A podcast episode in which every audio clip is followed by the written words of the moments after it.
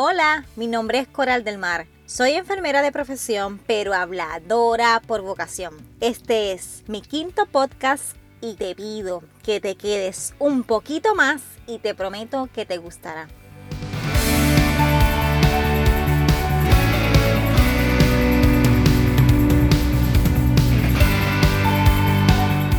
Mujer, mujer, mujer que me estás escuchando.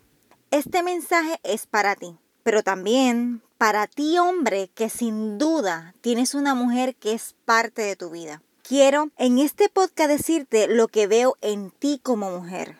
No vengo a mencionar tus errores, tus debilidades o lo mucho que has fallado.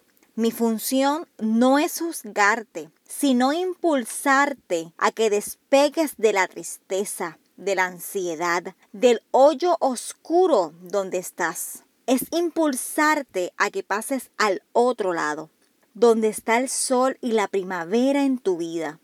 Vengo a decirte que no vivas en el pasado, que no hay un manual para ser mujer, madre, hija, esposa, amiga, que todo lo que llamas error, crisis, debilidad, han sido tus exámenes de vida para equiparte de herramientas para vencer vencer. Dije y lo repito, naciste para vencer, para amar, para abrazar, para construir, para emprender y ser suprema. Sí, sí, esa eres tú. No hablo solo de estudiar, de trabajar, cuidar hijos. Es algo que nos caracteriza ser pulpos. ¡Wow! Definitivamente somos increíbles y maravillosas. Tenemos una fuerza física y en el alma que Dios nos ha confiado tanto. Quiero que sepas que todo y cada uno de tus días han sido parte de tu propósito en esta tierra. Quiero que saques de tu boca la queja. Es la primera barrera que te resta fuerzas y ganas de seguir.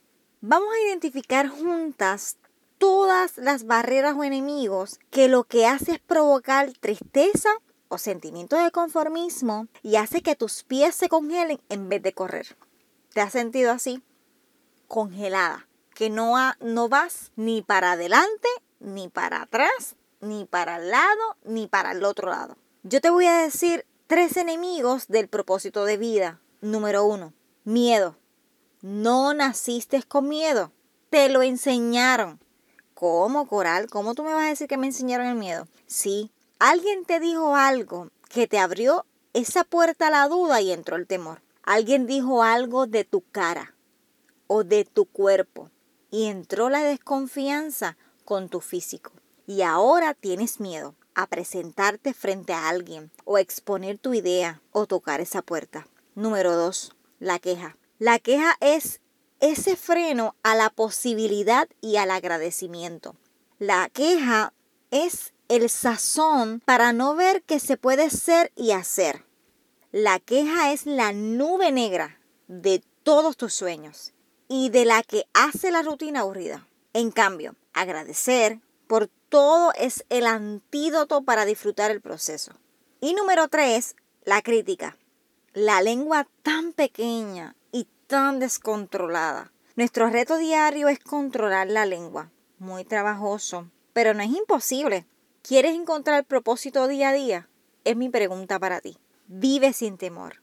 Erradica la queja de tu corazón y mente y controla tu lengua de la crítica, pero añade confianza en ti misma y en Dios. Agradece en cualquier escenario lo que la vida te presenta y construye con tus palabras Piensa antes de hablar y te garantizo que entonces caminarás día a día entendiendo que naciste con propósito y que todo tiene propósito.